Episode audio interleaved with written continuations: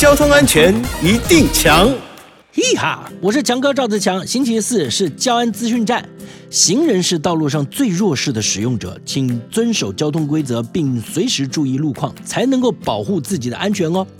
台中市一名妇人行经西屯区台湾大道黎明路口的时候呢，直接闯红灯，抢着过行人穿越道。在同一时间呢，台湾大道的灯号呢已经转成绿灯，直行的一名机车骑士呢疑似没有看到妇人正在马路中央，来不及刹车，就将妇人呢撞倒在地。哦，还好妇人呢只有轻微的受伤。交通警察单位提醒用路人，不论是行人或脚踏车骑士呢，通过路口的时候，请遵守号志标志标线的指示通行。遇到行人号志绿灯读秒不够的时候，请等下一个绿灯亮起的时候再通过嘛。如果呢看到了大型车要通过路口，行人停等红灯的时候呢，应该退到人行道上，与大型车保持安全距离，以免卷入大型车转弯时所产生的。内轮差。